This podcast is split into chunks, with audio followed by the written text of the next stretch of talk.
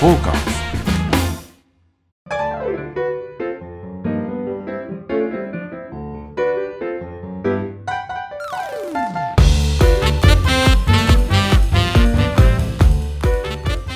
はい、えーではサウナと酒場のお話をするサバナのお時間がやってまいりました、えーサウナ愛好家のねずきんちゃんでございます。どうもアシスタントの横山です。よろしくお願いしますえーとですね、はい。先週先々週に引き続きましてまだおります。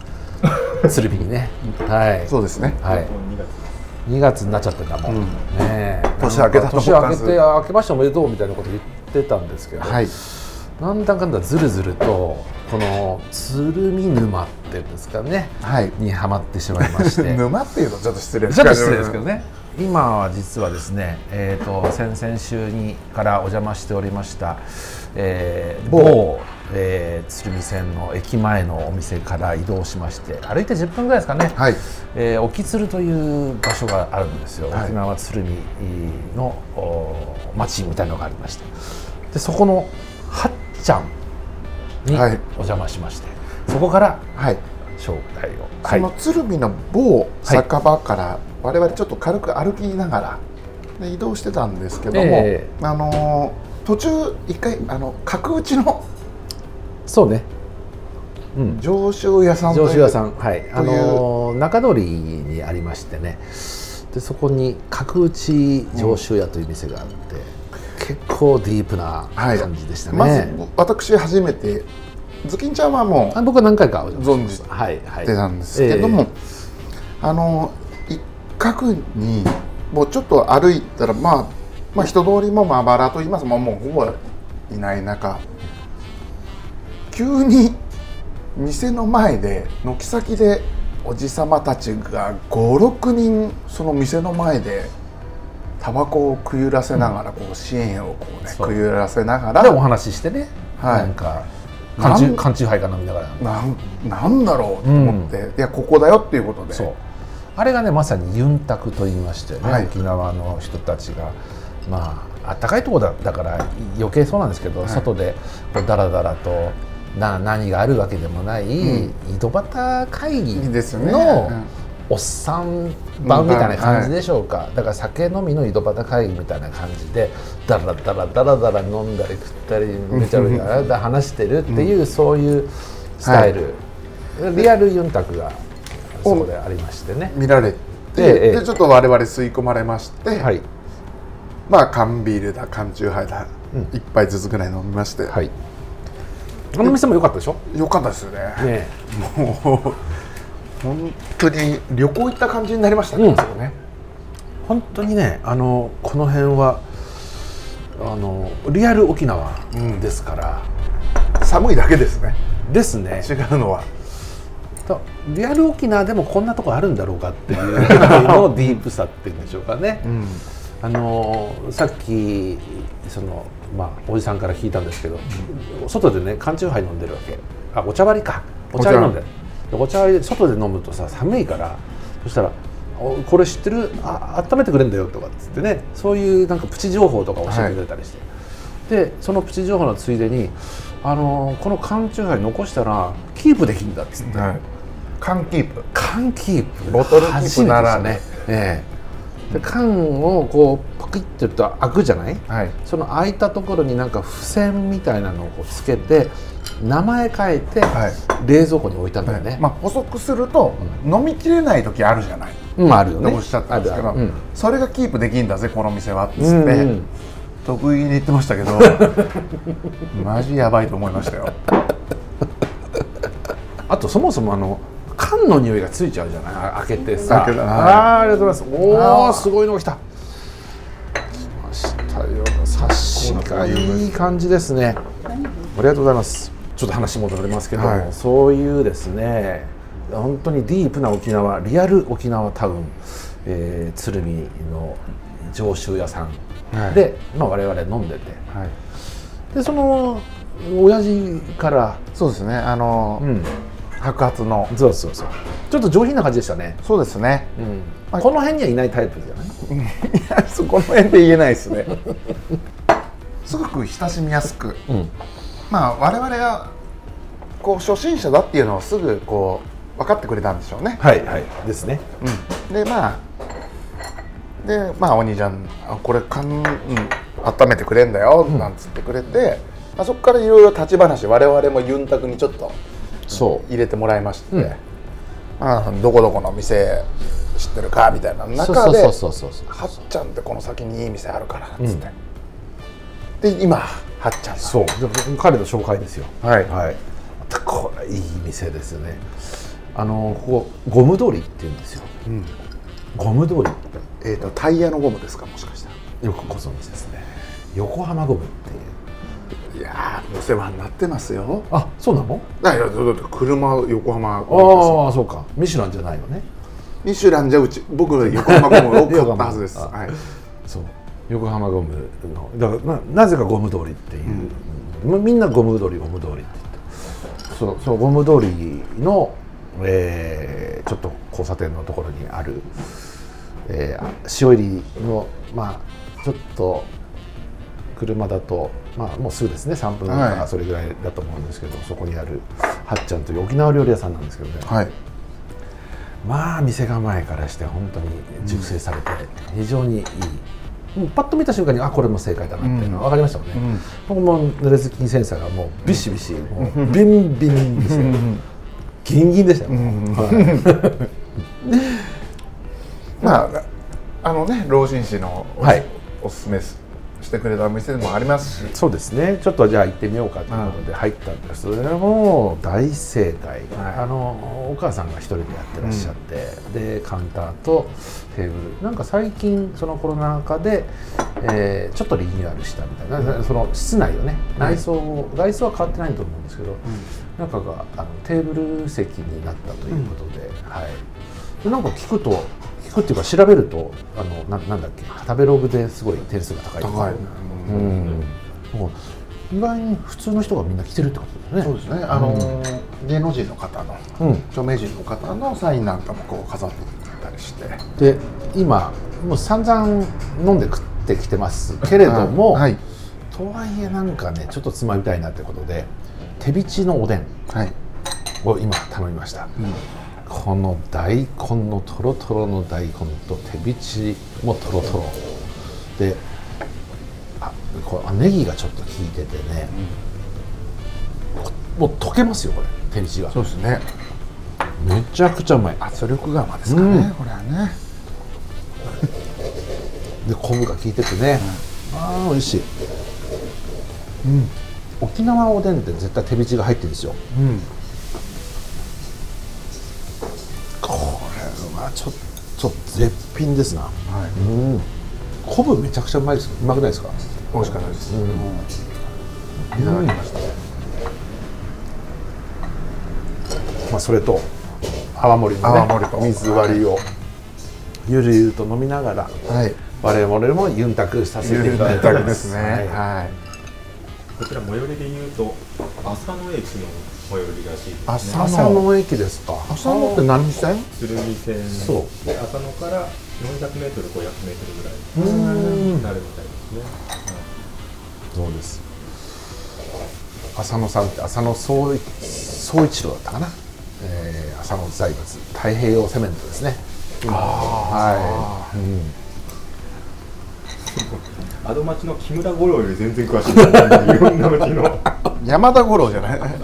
山田五郎すごい解説してうん、そうですね。なんかそういうなんていうの？町の歴史ってさやっぱり面白くて、そういう町だからこういう店ができたみたいなやっぱストーリーって必ずあるわけですよね。はまあこの界隈はそうやってあの前の週も言いましたけども、えー沖縄から、えーこちらに、えーお仕事で来て、はい。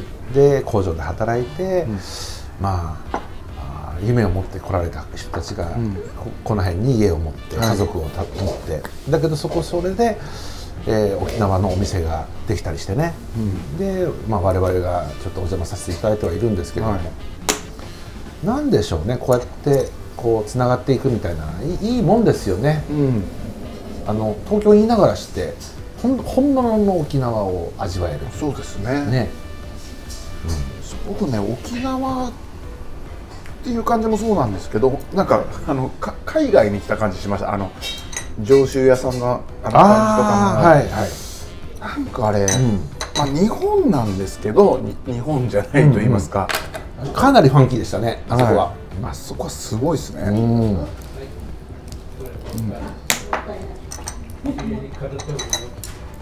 今あの馬刺しをいただいたんですけど、本当に美味しいです。そうこれニンニクたっぷりででこの馬刺しはまあこうルイベみたいになってるんですね、ん。刺しが結構強い感じ。赤身というよりはええ結構こう刺しが入ってる感じですが。うんうんうんうん。美味しいです、あ、本当うまい。うん。うん、何ですか？沖縄って馬刺し有名でしたっけ？いやお馬刺しはだって熊本とかあっちじゃなかったでしたっけまあ長野とか。うん。沖縄で馬刺しってあんま聞かないですよいね。や聞いたことないですねねえ。へえ。でもメニューとしては全部こう基本的には沖縄スタイルですよね。そうですね。あのーえっ、とゴーヤチャンプル。えチャンプルー風チャンプルーそうめんナーベラポーク卵、で早期の唐揚げラフテー。これうまそうですね、輪切りってなんだろうね。輪切り。輪切り。輪切りでもちょっと似似た感じかな、これなんか煮物なのかな。ね昆布とちくわとこんにゃくが入ってる。なんか煮物っぽい感じですね、で手びちがあってそ酢葉があって焼きそば。はい。焼きそばのねソースとはケチャップって書いてあるんですよね。ケチャップで食べる焼きそばって食べたことないですあね本当ですか、はやっぱこれ沖縄。沖縄スタイルです。沖縄スタイル。やっぱね味強いんですよねみんな、いはい。うん。なんかこうちゃんと食った気するみたいな、唐揚げなんかでも必ずケチャップあります。はい。うん。美味しいんですよ、ステーキ食うぐらいですもんね。そうですね。朝方ね。いややっぱアメリカなんですかね、おおそうでもあれってさ締めにステーキってなんか重いと思うんですけど、飯より実は健康的だったりするわけでしょ、まあ、糖糖質がないし、でしかもあの沖縄のさステーキってちょっとこうあのあ脂身が少ないところの赤身の感じじゃないですかあれ好きなんですよね、いやめちゃくちゃうまいです、めちゃくちゃうまい。尻尾？豚の尻尾？うちは手びちより尻尾がうちは看本当ですか？あこれ尻尾なんですね。いやこれは板手手びちこれ手びちので尻尾はななんおでんみたいな感じで出すんです私に似てるんだけど皆さんで食べるときはそれの方が、はい。みんなでつつき合って食べられる。へえあいいね、ちなみに輪切りってのは何ですか？それが尻尾です。あ輪切りが尻尾なんだ。尻尾へえって書くと、うん。なんかあからさまに尻尾みたいな。輪切りにプツンプツンって切ってあるんで。そうなんだへえあこんなの出てるわけですか？これ何？琉球新聞ですか？いえ読売あ読売新聞ですね。読売新聞出ちゃ12っ月の26日に。たあさ最近じゃないですか？そうです。え最近出た。ー、えー、三振に合わせて勝ち足を踊る はっちゃんの、えー、石渡文子さん。そうです。あらー。石石渡さん。石石渡文子さん。えー、ちょっととだけお話聞いてもいいですか？今今一瞬あお忙しい、なんかちょっといいですね、これいい出会い来ましたよ、これ。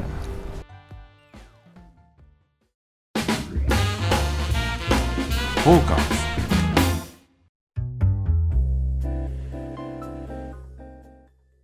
はい失礼します。はいはいあ答えられるいやいや。いやいや素晴らすみしい。ません本当に美味しい。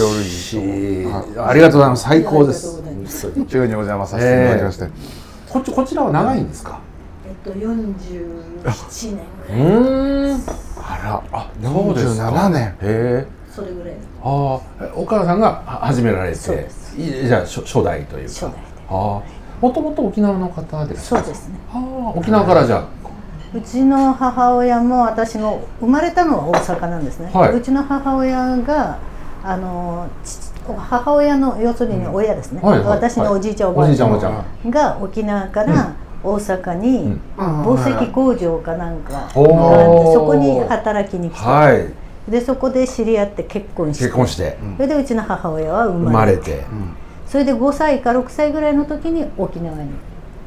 うちの母親とかはうん。もうか帰帰って帰った感じ。はいそれでうん。17ぐらいの時にまた大阪に出てきてからはい。終戦だったみたいです、ああなるほど。それで戦争から帰ってきた父親私の父親と知り合って結婚して、はい。私も大阪で生まれて。おお父様は、えー、と沖沖縄の方ですか、はいはいあじゃあ沖縄から、えー、と戦争はどどちらかに行った行ってたんですか？そうですね。か帰ってこられて、はい。あでもよかったですね、それで。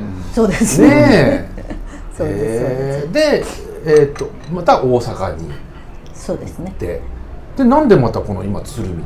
うちの母親のえ要するにおじいちゃんがはい。もう横浜の方にこっちの方に、うんちょっとおばあちゃんと別れて、い。おばあちゃんはおばあちゃんで沖縄で子育てしてておうちおじいちちゃんはおじいちゃんでこっちに出てきてて。ほうほうほうほう。それで新しいね、父親現代的な感じですね。父親頼ってやっぱり大阪からこっちへ。あそうだったんですか。ほー。でこちらでじゃあお父様お母様はお仕事をされたみたいな感じなんですか、そのまあここの辺結構沖縄の方が多いじゃないですか。そうですね。ね。ええ、それで結局うちの父親は結局最初こっちへ出てきた時は仕事がないじゃないですか、ええ。だからちょうどまだここはうん。そこに川があったんですよね、海につながる川が、うん。うん。うんだから川川を渡ってふ海へ出ていく仕事をしてた人たちが結構いたんですね、漁師とかではなく、はい。多分あの子供ながら覚えてるのは潜水服、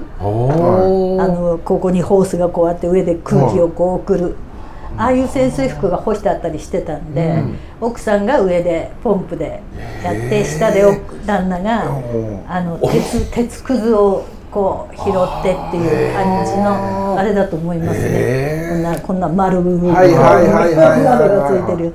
そういう感じのあれで海に出ていく人たちが結構多くて、だからそれにうちの父親も多分そういう仕事をしながらだからこの近辺の人たちはだから小舟をこういくつかここに泊まってたんで。ええ。じゃあその鉄くずを拾ってまあお金になったわけですそういうね感じだと思いなるほどますねなるほど、うん。えーそれでおお店自体はどどういうふうにこう、一番最初は、ね。あのうちの母親昼間は普通にあの青函会社うん。に勤めて夜は川崎にあった民謡酒場ってすごい大きなほお店。日本全国の民謡をやりながら要するにえ沖縄専門の沖縄民謡のお店とかじではなくて？て日本全体ですね。えー、そんな店があったんですか？そうです。川崎に？運動場みたいなもえー、従業員も200人ぐらいいたみたいですかね、川崎のあの川崎の映画街チッタって、はいはいはいはい。あのチッタからあの一番まあ外れっていうか、はい。要するに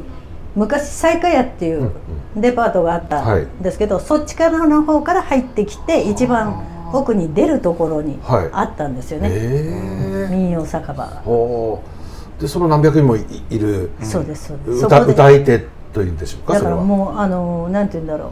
従業員の人たちも踊りを習ったり習い事なんかも結構、はいだからうちの母親も日本舞踊も習い、ん。琉球舞踊も習いっていう琉球舞踊は個人的にここで習ってたんですけど、だけども結局歌がありうん。それで津軽三味線とか私なんか津軽三味線を聞くのが子供ながら好きでは何回か行って、いへえその津軽三味線を弾く先生なんかも NHK のあれに出るくらいの人たちがやってたっていう感じなんでそれでまあ今で言えばあの国技館みたいに真ん中に舞台があるんですよ。それで周りがマス席みたいな感じで、こうお客さんがこうバーッと入れるような感じで。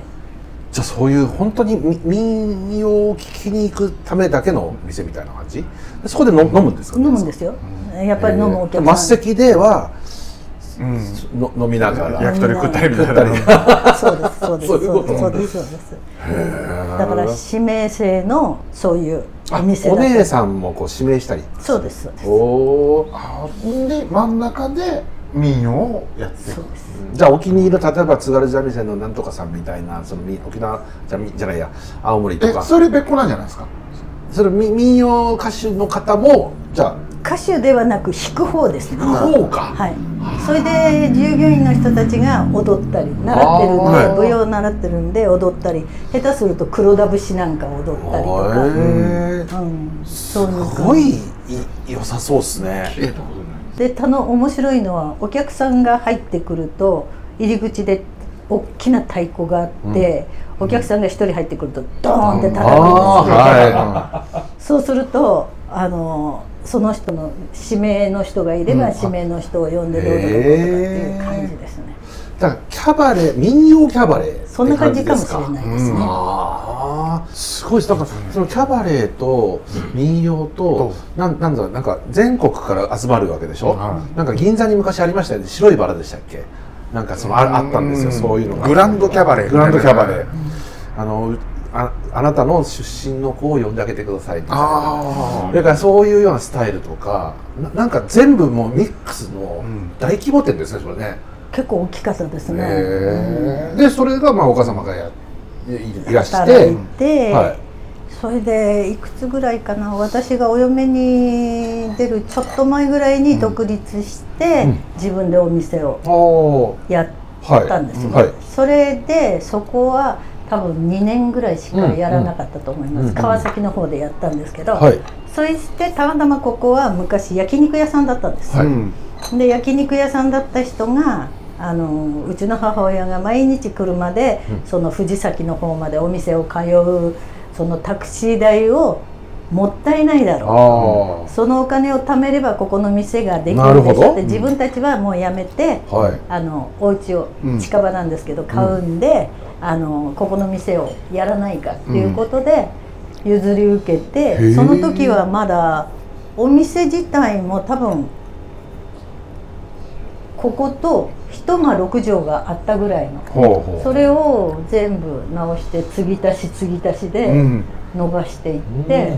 伸ばして伸ばしていって、うん、そうです。住まいもすぐ裏にあったんですけど住まいも2階に上げて全部こここがちょうど川が埋め立てうん。になるんで価格整理するっていうことで、それでそれを機にだったかな。あんまりよく覚えてないんですけど2階に住むようにして。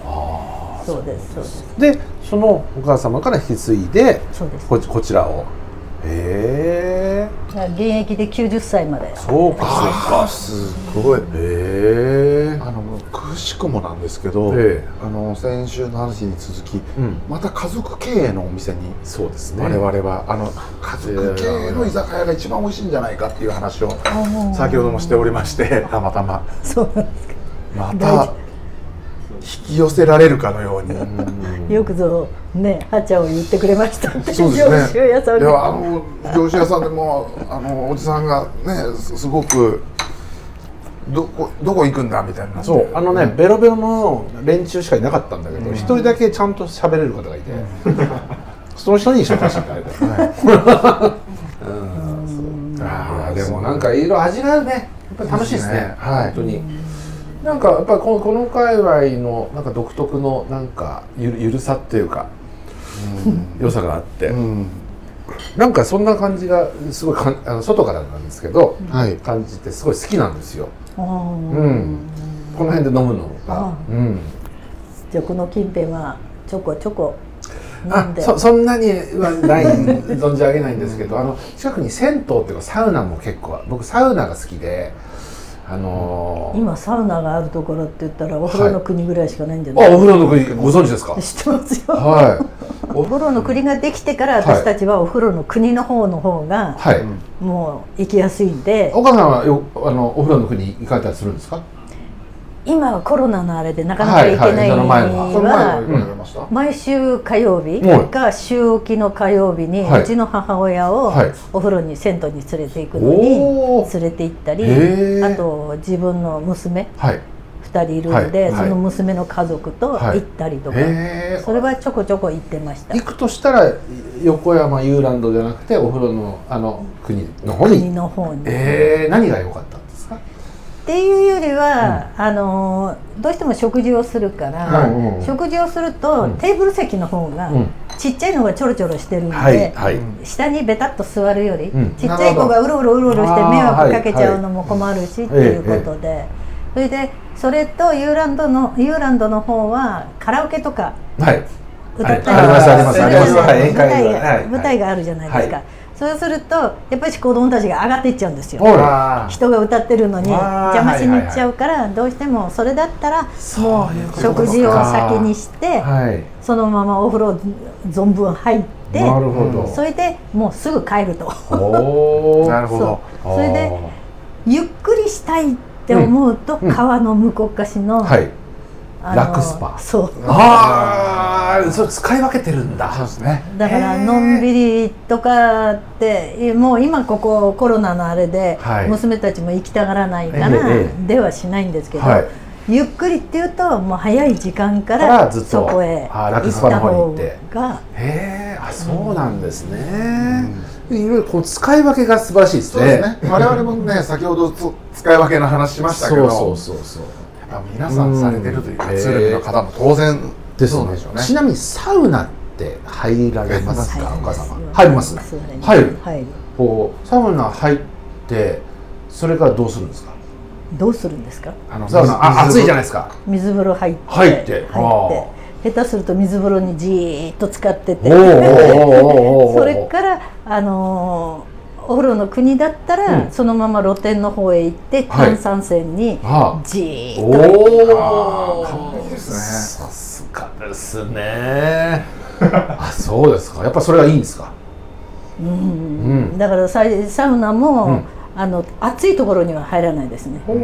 塩サウナの方に入ってちょっとちあーょっと温度低めのところ。はい。なめくじのように塩をはい塗りたくってあなくなるじゃないですか 肉がなくなってなくなる。なくならなかったですね、それでそれで水風呂入ってそのパターンか、はい。時間があれば、はい。低温の方のほう。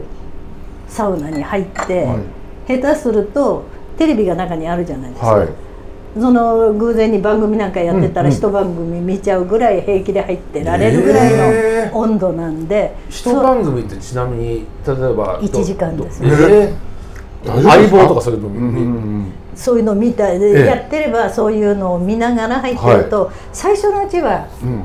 寒いくらい寒いくらいっていうより温まんない、うんうんそれがその時間を経つにつれてじわーっと汗が出てくるはいっていう感へじ、ーでそれで温まらない時はもう人がいなければ一番下に降りて、あの柔軟体操やってますね、へうちの母親も何も全部サウナも入るしあ入ってたし。そうですか、えやっぱり好きなんですね、うん。お風呂が好き、だですか。からはい。別にあのそういうあの施設の大きなところでもなく、うんうんうん銭湯にも行くし、だからこの辺は昔銭湯がたくさんあったそうそうありましたよね、うん。あの神社の手前のところにはあった。あありましたね。ねええええそれで修理公園のところにもあったし、はい。銭湯だけでもかなりあったんです、ええ。今は多分本町通りって通りに1軒はい。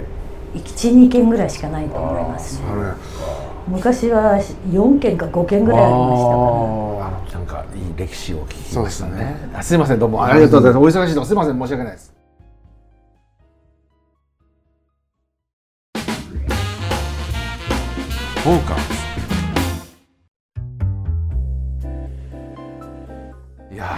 いうわけでもうあの鶴見の歴史をいろいろ聞いたみたいな感じになりましたね。そうですね。なんか勉強になりましたね。学習会ですね。ですね。はい。こういう回もいいですね。家族家族ストーリーとかね。うん。お風呂の国でとねお母様とご一緒に行ったとか、うん。あ孫を連れて行ったとか、はい。ねこれいい話じゃないですか、うん。そうですね。いい話聞きたしやっぱりあの前回前々回につながるんですけど、はい。やっぱ家族経営酒場最強説。これ早くも立証されましたね,、まそうですね。も早くもというかままた立証されるというか、知ってたけどね、うんまあ、知ってた小さい店しか行かないから、はい。まあそれはほとほぼ顔時計だなとは分かってはいましたけど、ね。まあ、改め改めてね。改めてねそうやって言言うってこと大切ですからね、ね。言葉にするっていうのは。はい。2023年。はでも美味しかったなんか。この手びちのおでんとかさ、い、はいこれやっぱなん輪切りですか？輪切り。輪切り。輪切り。の方がね味強くしてんだよ、はなぜかっていうと油が強いから。尻尾の油があるから、それをちょっと味濃いめにしていただくこの煮物。でも早めに食べないとね全部これ煮こごりになりますからね。早く早くいただきましょうこれ。ただもう満腹です。ね びっくりするぐらい腹が出てますね。なんか楽しいっすね。いやいいですはい。といったわけで。ですね。もう一回ぐらい行くかもしれませんしね。あの、はサバナはい。ありがとうござい今週ました。も特別編。そうですね。これはねおまけ、はい。おまけと言いますかね。鶴見。うん。旅情編と言いますかああいいですね。またなんかあのどっかおすすめのところありますよとか旅情編だったらここ旅してくださいよとか、はい。そんなことがあればぜひぜひあのそうですね。メッセージいただければ。あのできれば本当知られざる町、ん。いや本当鶴見初めてあのそのゆうつるとかは行きますけども、はいなんか個室で飲んだりとかっていうのないんじゃないなかったですね今まで、はいまあ、そういうなんか隠れたこのこういう大きな温浴施設のちょっと隣町とか、うんありますね。そういうのを教えていただきたいぜひですね。ぜひはいえーメールまたは、えー、ツイッターあはい。るいはインスタでもね、えーはい。教えていただければと思います。ということで、ん。また来週土曜日お会いしましょう。しょう。ありがとうございました。ありがとうございました